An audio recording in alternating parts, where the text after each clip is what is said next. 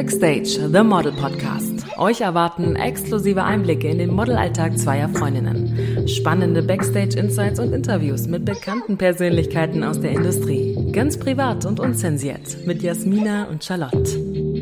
Hallo, willkommen zu einer neuen Podcast-Folge. Schön, dass ihr wieder eingeschaltet habt. Heute haben wir einen ganz besonderen Special Guest für euch und zwar die Chefredakteurin und Gründerin des Magazins The Curvy Magazine, was das erste deutsche Magazin nur für curvige Frauen und Männer darstellt. Und zugleich auch die Autorin des Buches The Curvy Way of Life, eine Vorreiterin und Aktivistin für Body Positivity und Diversity in Deutschland und wir kennen uns, weil du mir den allerersten Job besorgt hast, beziehungsweise war was mein erstes Editorial und Covershooting für dein Magazin, wo ich dir immer noch sehr dankbar bin. Ähm, ja, das war 2018 und seitdem ja. kennen wir uns. Willkommen, Carola. Ja, schön, dass ich da sein darf. Ähm, hallo erstmal äh, an alle Zuhörer und natürlich an euch beiden. Und ich habe mich sehr gefreut über die Einladung, mit euch ein bisschen ja über das Leben als Model und ich weiß nicht, was ihr sonst noch wissen will, zu quatschen. ja, wir freuen uns sehr, dass du da bist. Wie geht's dir denn äh, erstmal als erste Frage und wo bist du gerade? Im Moment bin ich gerade zu Hause in München, aber morgen schon auf dem Weg nach Berlin. Hm. Ah. Was machst du da, wenn ich fragen darf? ja, ich, äh, ich bin eingeladen worden und darüber habe ich mich sehr gefreut bei zwei wirklich schönen ähm, Geschäften. Das eine ist Bruffinet und das andere ist Le Sir Shop. Sind beides äh, sehr schöne. Eins ist Wäsche, eins ist äh, Concept Store für Kirby Frauen. Und das gibt's ja nicht so viel, die richtig schön sind. Und sie wollen, dass ich aus meinem Buch ein bisschen erzähle und vorlese und haben ihre Kundinnen eingeladen. Und das freut mich natürlich besonders, wenn ich so ein bisschen aus dem Buch erzählen darf, dann ähm, ja, finde ich das einfach schön. Ja, mega schön. Wir kommen auf das Buch auch später nochmal zurück. Ähm, genau, und dann würde ich erstmal sagen, du bist ja Chefredakteurin des Magazins. Wie wird man eigentlich eine Chefredakteurin oder was hast du vorher gemacht? Wie bist du da hingekommen? Ähm, also ich habe ganz angefangen mit einer Schneiderlehre, weil mich einfach äh, Mode interessiert hat. Dann lange assistiert als ähm, Modeassistentin bei verschiedenen Stylisten. Dann mich selbstständig gemacht, dann redaktionell für Magazine gearbeitet und zwar immer so als Fashion Director und so bin ich gestartet. Chefredakteurin wird man ja nicht einfach, das ist ja kein Beruf, da wird man ja dazu berufen sozusagen. Also der Verlag findet deine Arbeit so toll, dass er sagt, hier, du musst unbedingt bei uns die Chefredaktion machen, weil wir glauben, dass du das Heft nach vorne, nach hinten, äh, höher, weiter, schöner machen kannst. Also das ist eine Berufung eigentlich. Das ist kein Job, den man sich jetzt selber so mal, ach, ich werde Chefredakteurin. Man kann es natürlich als Ziel haben, aber ähm, da muss jemand anders ran. Und in dem Fall, wo wir jetzt drüber sprechen, ist es ja ganz anders, weil es ja komplett mein Baby ist. Hm. Also das ist halt das ist zwangsläufig, dass ich Chefredakteurin geworden bin, weil ich bin ja auch die Modeleitung des Heftes. Ich bin aber genauso gut die Putzfrau des Heftes. Also du kannst mich in jede Position, die ein Heft hat, reinschieben und äh, es würde auf mich zutreffen, weil es halt einfach mein eigenes Baby ist. Mhm. Sehr cool, auf jeden Fall. Hm, wie kamst du denn überhaupt dazu, das Magazin zu gründen und ein Baby zu gründen sozusagen? Ja, das war eigentlich ähm, ein ziemlicher Weg auch so mit mir und in mir erstmal so. Also wie gesagt, ich habe ja wahnsinnig lange für die Industrie gearbeitet, für Männermagazine wie Playboy, Maxim, wo es ja die Frauen, das Frauenbild eher sexy ist und so. Dann eben für Frauenmagazine, die sehr hochwertige Fashion ähm, gezeigt haben, also wirklich teures Zeug von Valentino bis Prada und so weiter. Da waren die Models dann extrem dünn, also noch nicht mal dieses, was beim Playboy das weibliche war da auch noch mal weg. Und irgendwann habe ich halt auch gedacht, okay, wo bin ich eigentlich in diesem Ganzen? Wo ist mein Frauenbild in diesem ganzen Zirkus, für den ich arbeite, der mir wahnsinnig viel Spaß macht? Auch meine Tochter eben ist mehrgewichtig und dachte ich, wo sind wir eigentlich abgebildet? Und nachdem diese Magazine ähm, auch zum Teil ähm, wieder pleite gegangen sind und man wieder angefangen hat, einen neuen Job zu suchen und so weiter. Irgendwann habe ich gedacht, warum mache ich nicht eigentlich ein eigenes Magazin, so wie ich mir vorstelle, wie das optisch sein soll. Und habe dann geguckt, was es dann auf dem Kirby-Markt gibt. Und da gab es halt so gut wie null. Null. Also nicht nur, dass es keine Magazine gab, das wäre vielleicht ja noch aus der Zeit heraus, dass man sagt, okay, Schande, aber okay, gab's halt einfach nicht. Aber ich habe auch keine schönen Fotostrecken gesehen. Also ich habe nichts gefunden, wo ich jetzt als Fashionista sagen würde, wow, geil fotografiert. Es gab eine einzige Produktion bei der italienischen Vogue, eine Wäscheproduktion mit den Top-Mädels der Branche. Das war das einzige Editorial, was ich gefunden habe, wo ich gesagt habe, wow, sehen die geil aus. Und dann dachte ich, okay, dann muss ich selber machen. Mhm. Oh, das ist so schön, finde ich, dass so man es ist halt so wie so eine Marktlücke eigentlich, ne? Und wenn man sich dann aber selber dann auch so verbunden damit fühlt und dann wirklich da seinen eigenen Weg einschlagen kann und damit auch so vielen anderen Menschen und äh, Frauen und Männern da ähm, einfach zeigen kann, dass es genauso normal ist wie äh, alles andere auch. Ja, finde ich das auch. ist wichtig. Ja. Ja, Ja. ja, nee, das war, also so hatte ich es am Anfang gar nicht gedacht. Ich dachte nur, ich mache die andere Seite der Medaille. Es hat ja immer alles zwei Seiten. Man kann immer nicht nur die eine Seite zeigen. Ich erweitere einfach mal. Ich befreie uns von dem redaktionellen Korsett, in dem wir feststecken und lass auch mal durchatmen. Und so hat sich das entwickelt und dass es jetzt irgendwie äh, so dasteht, das war gar nicht so ein gezielter Plan. Also es war einfach, man hat angefangen und dann hat auch dieses ganze Projekt ein Eigenleben entwickelt, wo ich dann hinterher hecheln muss manchmal. glaube ich. Es ist auch mega viel Arbeit, so ein Magazin zu leiten, beziehungsweise ja, halt immer auch da dran zu bleiben, neu weiterzumachen sozusagen. Ja. Wie sieht denn dein Alltag als Chefredakteurin aus? Du hast ja gerade schon gesagt, äh, es ist auf jeden Fall sehr, sehr viel Arbeit und äh, du machst sozusagen alles so äh, ein bisschen. Aber wie sieht denn dein Alltag aus?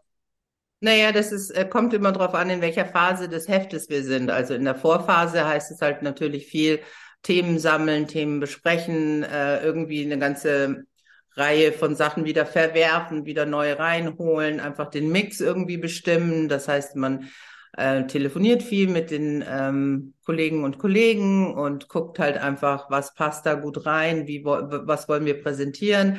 Dann überlegt man sich natürlich auch, welche Fashionstrecken will man machen, ähm, welche Sachen sind gerade Trends und die Sachen, die Trends sind, gibt es die für Curvy oder wie können wir das irgendwie adaptieren oder in unserem Stil irgendwie tragen.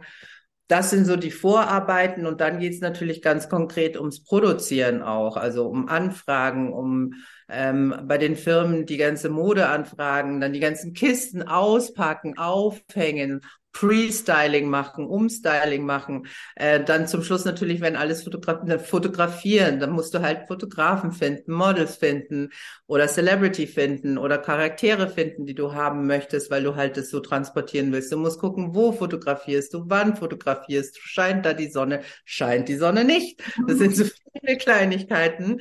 Ähm, und wenn die Sonne nicht scheint, gehst du dann rein, gehst du raus, weil die meisten Leute haben ja nur an diesem einen Tag Zeit. Wenn einer abbricht, fängst du gleich wieder von vorne mit der Gesamtorga an. Und das sind halt dann so die Sachen, die ähm, natürlich viel Arbeit bedeuten, aber wenn die Produktion im Kasten ist, ist die Freude umso größer.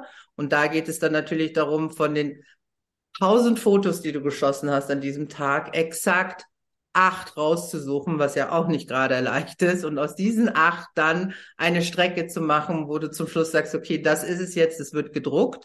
Wird ja immer nur ein Bild gedruckt von den tausend, die man dann macht. Und ähm, ja, so geht es dann halt immer weiter und immer weiter und immer weiter. Die Druckerei, das Papier, dass es rechtzeitig ankommt, sind die Abonnenten irgendwie. Das, ähm, das sind tausend Sachen. Dann natürlich auch mit Firmen telefonieren, mit denen Kooperationen eintüten, äh, sagen, okay, wollt ihr nicht äh, investieren in das Projekt, weil wir haben euch schön präsentiert, bitte unterstützt uns, dass es uns auch weitergibt und so. Auch da gibt es unzählige Telefonate und Zoom-Meetings. Also es hört nicht auf. Man muss dafür brennen, ne? Auf jeden Man Fall. Es Ja. ist kein Job, wo man sagt, ach Mensch, ja, so um fünf mache ich mal Feierabend oder so. Nee, das geht nicht.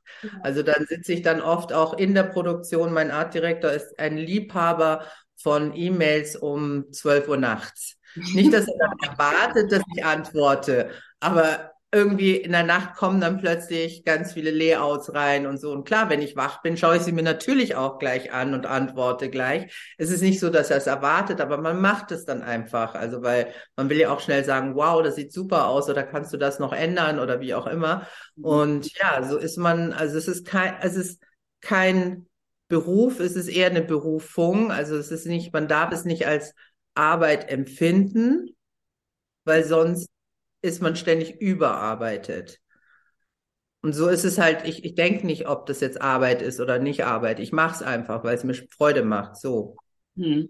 Das ist die Hauptsache. Aber das merkt man dir auch an, äh, ja. wenn du darüber sprichst. Das ist sehr schön. Ist ansteckend. ähm, was sind denn vielleicht so Momente in deinem, in deiner Karriere, die du besonders schön fandest oder an die du super gerne zurückdenkst oder vielleicht auch in deinem Alltag, die, die immer wieder ein Lächeln ins Gesicht zaubern? Ach, da gibt's so viele. Also ich meine, ich habe ich habe geliebt als Fashion äh, Director in Mailand, Paris und New York auf den Showen zu sitzen. Also auch selbst wenn meine Kollegen zum Teil schon so, oh, jetzt schon wieder eine Show oder sowas, ja, war ich immer noch so, oh ja, schon wieder eine Show. Ich fand es einfach irgendwie immer cool, da dieser ganze Aufregung, dieser, dieses, wo du genau wusstest, dass da ein Team wirklich mit Hochdruck Tag und Nacht dran gearbeitet hat und uns diese 20 Minuten höchstens, ne, das war 10 Minuten höchstens irgendwie zu zeigen, dass das so die Spitze ihrer, ihrer, ihrer Kreativität war war, fand ich immer wahnsinnig aufregend. Natürlich die Länder zu sehen, wenn man viel reist, ist auch natürlich toll. Du lernst wahnsinnig viele kreative Leute kennen, wo du ganz schnell ganz Best Friends bist und das nur für einen Tag und dann verschwindest du wieder und aus den Augen, aus den Sinn. Äh, beim nächsten Mal, oh, wie geht's dir? Was habt dich ewig nicht gesehen? Natürlich nicht, weil wir alle in anderen Welten leben. Aber das, diese oberflächliche Nähe fand ich auch immer ganz lustig und toll. Ich habe natürlich dadurch, dass ich bei Playboy und Maxim und so weiter Celebrities auch viel betreut habe, habe ich natürlich alle möglichen Celebrities kennengelernt, äh, von Lenny Kravitz bis Iggy Pop, so als Altherren äh, Geschichten, aber auch eben Anastasia oder Kylie Minogue oder weiß der Kuckuck was, Deutsche sowieso. Und auch das hat Spaß gemacht, äh, auch wenn es sehr anstrengend war, weil man dann nie wusste, okay, wie gehe ich jetzt mit der um? Und ich bin ja eher so, dass ich sage, du bist ja genauso eine Frau oder ein Mann oder ein Mensch oder wie auch immer, ist mir eigentlich egal. Wir machen beide unseren Job. Ja. Aber die Leute selber sind ja auch meistens so, das andere ist die Entourage drumherum, die diese Wichtigkeit aufbaut. Also wo du von der Assistentin der Assistentin mit der Assistentin sprichst, bevor dann die, die Assistentin das dann weitergibt an den anderen Assistenten, der das dann wiederum an die Person trägt. Und bis du all diese Assistenten durch hast, denkst du ja wirklich, das ist ein Gott, mit dem du da sprichst. Stehst du davor, es ist eine kleine, zarte Frau zum Beispiel mit Kinderhänden, die sagt, okay, what should I do? Und alles ist gut. Also das sind so die Sachen, die besonders schön sind. Aber am schönsten ist es wirklich für mich, wenn ich eine Idee in meinem Kopf habe, wenn ich eine Vision habe von irgendetwas oder was entdecke und ich sehe danach das Ergebnis. Also das Fotoshooting ist fertig, ist gelayoutet und meine Geschichte oder die Sinnlichkeit, die ich transportieren wollte oder so, ist plötzlich da. Und das finde ich wunderschön. Und wenn sie nicht da ist, dann versuche ich zu wissen, warum ist sie jetzt nicht da? Jetzt ist es eine andere Story geworden, die vielleicht auch toll ist. Aber es macht nichts, weil dann kann ich sie woanders wieder reinbringen. Also die Geschichten gehen nicht verloren, sie werden einfach nur neu gesponnen. Also es ist äh, immer wieder schön, so einen kreativen Prozess durchzulaufen und dann hinterher einfach total selig zu sein, wenn man die Bilder hat und man verliebt sich dann in einzelne Bilder, in einzelne Blicke, in einzelne Dinge und es ist so ganz schwer, das jemandem zu erklären, warum es ausgerechnet das ist. Hm. Ja, ja. ich kann es mir richtig vorstellen. Aber ja. ich finde es Klingt so, richtig schön, auch ja. so kreativ zu sein und sich auszuleben. Und man hat ja immer eine gewisse Vorstellung im Kopf, zum Beispiel ähm, von einer Modestrecke. Und wenn man das dann sieht, wie es dann wirklich zum Leben erweckt wurde, das ist toll. Ja. ja. Richtig schön. Gibt es auch negative Seiten äh, an deinem Job? Also was sind so negative Sachen, die du, die, die dir nicht so gefallen oder dir nicht so Spaß machen oder vielleicht auch an der Industrie?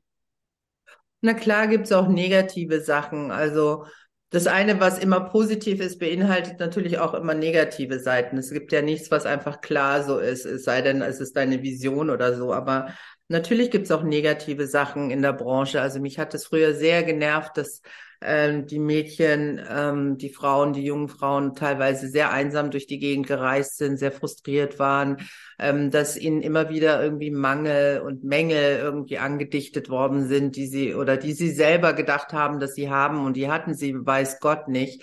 Also das sind Sachen, da bricht dann schon mein Herz oder eben diese Schauen, wo ich mich immer gefreut habe, dieses zugespitzte Kreative in eine äh, Sequenz zu sehen, sind da teilweise Frauen gelaufen, wo ich echt äh, mein Herz geblutet hat, weil es junge Mädchen waren, die äh, einfach nur noch Haut und Knochen teilweise waren, ja, also wo du dann dachtest, boah, das ist ganz schön heftig jetzt, ne? Oder ähm, ja, auch Unfairheiten, die dann passieren und so. Das gibt auch viel, was in der Branche nicht wirklich schön ist. Aber mein Gott, in welcher Branche ist denn alles irgendwie cremig? Also die, die muss man mir auch erstmal zeigen. Deswegen, natürlich gibt's Auf und Abs. Und manchmal gibt's auch Frustrationen. Also manchmal ist es so, keine Ahnung, man kann ja nichts dafür, dann kommt Covid und dann passiert das und dann passiert jenes. Plötzlich explodieren die, die ähm, Papierpreise, die Rohstoffpreise und dann steht man da und sagt sich, oh Gott, wie machst du denn überhaupt weiter? Also das, was du letztes Jahr gezahlt hast, hat sich verdoppelt. Das schaffst du ja gar nicht und du kannst diese Papierpreise jetzt nicht mehr bewältigen. Sollst du Print aufhören und so weiter und so fort. Du hast dann immer so natürlich auch so Downs, aber ja, ich meine, man kann nur weitermachen oder aufhören. Ne? Also solange es die Substanz mit macht, macht man halt weiter oder ich mache dann halt weiter. Ich höre dann eben nicht auf und, und teste mich nochmal und trigger mich nochmal und sag nochmal, okay, dann versuch doch wenigstens noch eine Ausgabe zu machen. Und wenn du die schaffst, dann kannst du ja immer noch aufhören. Oder mach nochmal eine. Und wenn du das schaffst, dann kannst du ja immer noch aufhören. Also ich halte mir selber die Wurst vor der Nase und sag, okay, wenn das nicht klappt, dann kannst du aufhören. Mach aber gleichzeitig mir den Mut und sag, okay, probier's doch wenigstens bis dahin noch. Mhm. Vorher ich stelle es mir eh voll schwierig vor, ähm, vor allen Dingen in Bezug darauf, dass man ja sagt, dass die Printmedien so am Aussterben sind sozusagen und alles digital wird und Du hattest ja am Anfang auch ein digitales, äh, ja, ein digitales Magazin hauptsächlich und dann ja, genau. Also es fing ja digital an, weil Print eben so teuer ist. Also mhm. und das waren ja die ersten Steps. Das erste Jahr war ja äh, The Kirby Magazine absolut nur digital und dann wurde es zu Print und ähm, ja, es ist halt für mich immer noch was anderes, weil diese Kreativität auf Papier doch anders ist als Kreativität äh, online. Und äh, online ist für mich ein schnelles, interessantes Medium. Es macht mir auch Spaß, es ist bewegt, es ist laut, äh, es hat so diese Vielschichtigkeit, also vom Sound, vom vom visuellen, von der Schnelligkeit und so. Aber Print ist für mich nach wie vor immer noch so was, was ruhiges, beruhigendes, haptisches, was mehr so mit mir und meiner Seele zusammenhängt als jetzt äh, online. Online äh, ist Inspiration, zack, zack, zack, zack, zack. Aber wenn ich ein Printding in der Hand habe, setze ich mich hin und tu was für mich. Ich nehme mir Bewusstsein, ich trinke einen Kaffee, einen Tee, einen Sekt, was auch immer, wo ich gerade bin, mit einer schönen Aussicht oder wie auch immer, lese ein Buch oder eben lese ein Magazin, blätter das durch, gehe nochmal zurück, gehe nochmal nach vorne in meinem Tempo. Und das finde ich halt wahnsinnig schön. Ja, das ist auf jeden Fall, geht mir auch so. Es geht mir, wir haben darüber auch in der letzten Folge gesprochen, da ging es um Bücher. Und auch das ist ja so, ich finde es auch so schön, auch bin auch so sehr analog noch, das in der Hand zu halten, durchzublättern, sich auch was zu markieren oder früher, ganz früher, wenn wir auch letztens über Moodboards gesprochen hatten, wir dann auch Sachen ausgeschnitten aus Zeitungen oder so, halt irgendwie gesammelt oder sowas. Ähm, ja, ich Der Geruch auch, allein. Ja. Der Geruch vom Print oder vom gedruckten ist ja schon so schön. Ja, voll. Ja. Und als Model finde ich es auch viel cooler, sich in der Printausgabe zu sehen, als in der Online-Version. so, oh mein Gott. Ja. ja, ist wirklich so. Ich finde auch, es ist was anderes, wenn du wirklich was in der Hand hast du es fühlst. Das ist anders, als wenn du auf dem Handy ähm, mal schnell was durchliest. Das hast du schnell wieder weggeswiped. Ja. Aber wenn du wirklich irgendwo hingehst und dir ein Magazin kaufst, das ist was anderes. Ja, ist es auch. Ja, ja, es ist schöner, finde ich. Ja, mhm. finde ich auch. Okay, dann die nächste Frage. Wie betrachtest du deine Rolle als starke, unabhängige Frau in der Modewelt? Und was ist vielleicht auch so deine Vision, die du hast? Oh, ich glaube, ich äh, betrachte mich da nicht so, weil das sagt ja ihr, dass ich eine starke, selbstbewusste Frau in der Modewelt bin. Ich selber sehe mich nur als arbeitende ähm, Kreative. Also ich, ähm, keine Ahnung, also ich mache halt mein Ding. Mhm. Was andere darüber denken, ähm, interessiert mich im weitesten Sinne nicht, ähm, bis auf meine Leserinnen, weil für die mag ich, mache ich das Magazin und da interessiert mich die Meinung schon, aber von der Branche an und für sich, ähm, nee. Wie gesagt, ich bin ja auch jetzt, ich habe schon so viel gemacht, ich habe allen bewiesen, was ich kann, was ich nicht kann. Ich habe da keinen, ich habe mir selber sehr viel bewiesen, was ich mir zugetraut habe ich habe da nicht, ähm, nö, ich möchte da niemanden mehr beeindrucken und was andere eben sagen, freut mich, wenn man mich so sieht, aber das ist nicht das Ausschlaggebende. Das Ausschlaggebende ist wirklich ähm, Menschen, Frauen, Menschen äh, zu entspannen und glücklich zu machen und ihnen zu zeigen, sie sind gesehen und sie sind geliebt. Mhm. Das ist sehr schön. Ja, ich finde es eigentlich auch eine schöne Antwort. Ich finde, damit ja. hast du eigentlich noch mal richtig unterstrichen, dass du eine starke genau. ist. Auf jeden Fall, dass du da auch einfach so bei dir bleibst ähm, und ähm, dich da auch nicht beirren lässt von irgendjemandem ja. von außen. Finde ich sehr, sehr gut. Ja. Ähm, du hast ja ein Buch geschrieben, The Curvy Way of Life.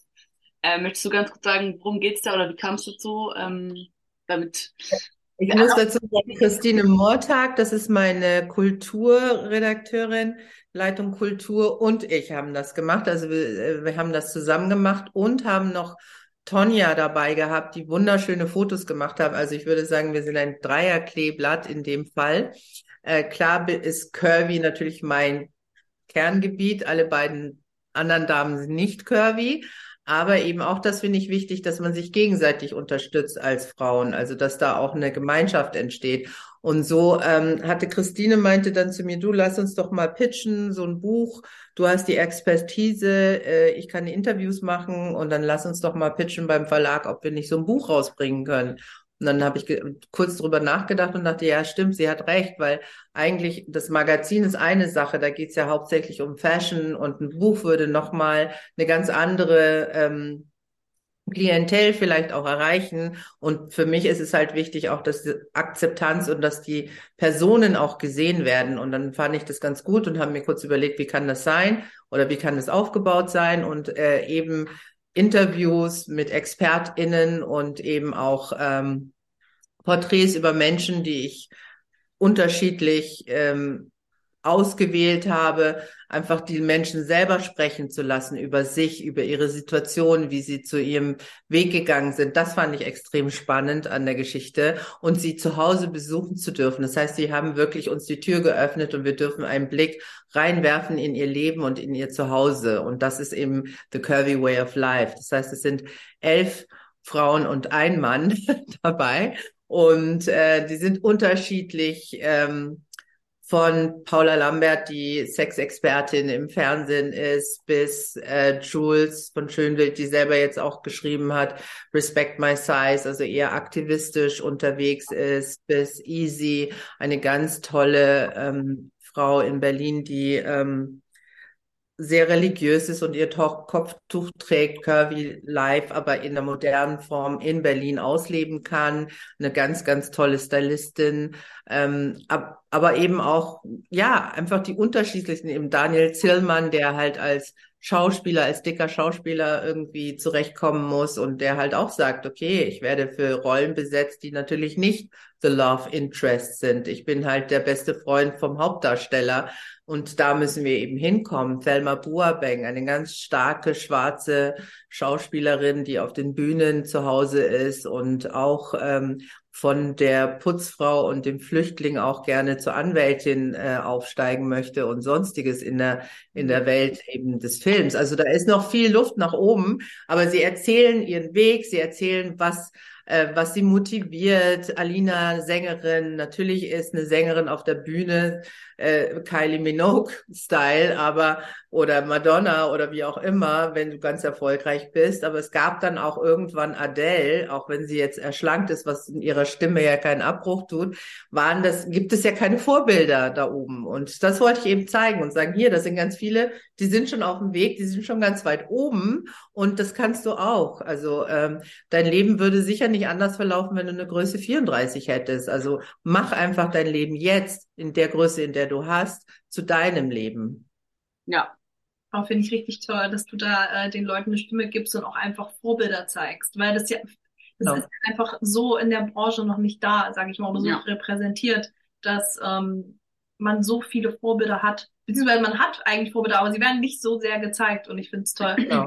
dass du das machst. Ja, ich finde auch gerade halt auch in der Modewelt halt, weil das immer noch, gerade auch in der Modewelt, weil es halt immer noch so wenig repräsentativ ist, gerade auch High Fashion und so, es ist immer noch so, so konservativ in diesen Bereichen, dass man, also Curvy Girls oder ich sage jetzt mal normal dicke Frauen sozusagen und Männer ähm, einfach gar nicht gezeigt werden oder halt noch in sehr rarer, rarer Ausführung. Deswegen finde ich das auch richtig stark. Nee, also wie gesagt, das Buch soll inspirieren und das Magazin soll Sehgewohnheiten brechen, einfach neue Sehgewohnheiten auch schaffen. Und das sind so die beiden Sachen, die, ähm, ja, die ich jetzt so, an denen ich gearbeitet habe.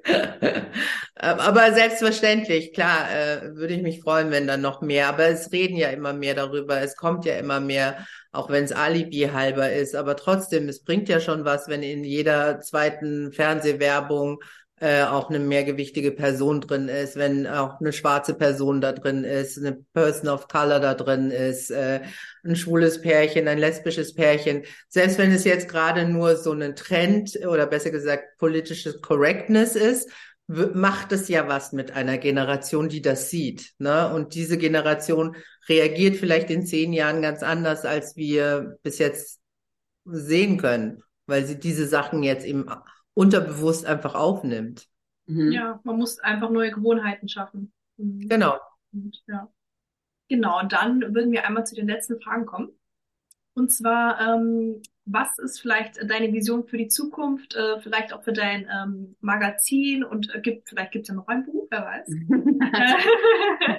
und ähm, gibt es eine Sache, die du unseren Models mitgeben möchtest? Ähm, ja, also meine Vision für die Zukunft ähm, ist natürlich, klar, klingt jetzt auch pathetisch und Dings, aber dass die Menschen mehr aufeinander zugehen, das hat jetzt einfach nur was Menschliches zu tun, dass die Menschen ähm, nicht mehr so harte gegenseitige Positionen einnehmen, wie es im Moment gerade gefühlt überall ist, egal welches Thema man anspricht. Ähm, natürlich darüber hinaus, klar kann man sagen Frieden, aber ich meine eher miteinander reden, verhandeln, einfach irgendwie gucken. Das ist jetzt so eine philosophische Philos, die ich gerne hätte und ein bisschen weniger Geld für Krieg und mehr für Essen für arme Länder. Aber gut, das könnt ihr auch rausschneiden, aber so. Ähm, ich finde das schön. Genau.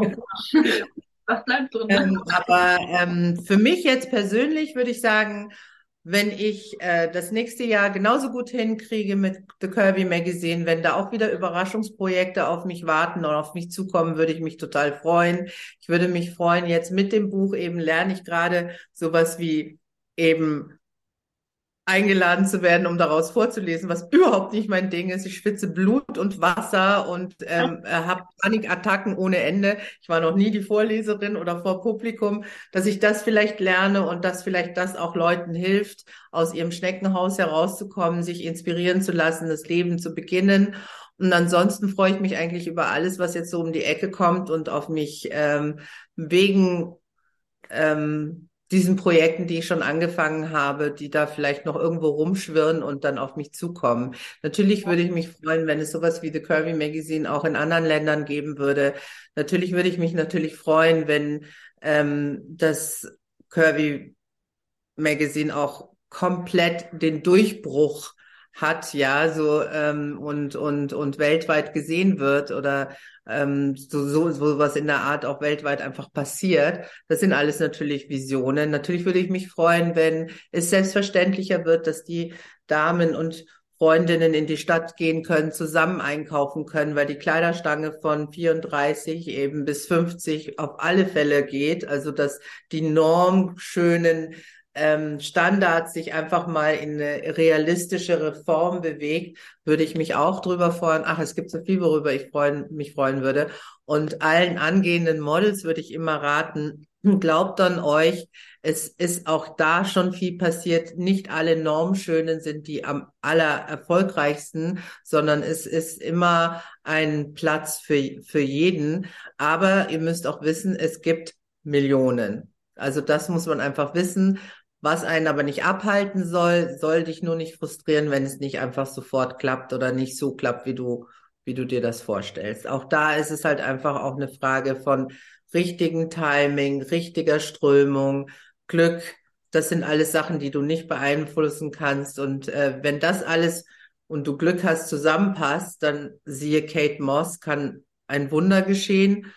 Wenn man Kate Moss vorher gesehen hätte, in einer anderen Zeit, wo andere Models gerade der Trend waren, hätte sie nie diese Karriere hingelegt. Hm. hm. Vielen, vielen Dank auf jeden Fall für deine Zeit, dass du uns heute das Interview Gerne.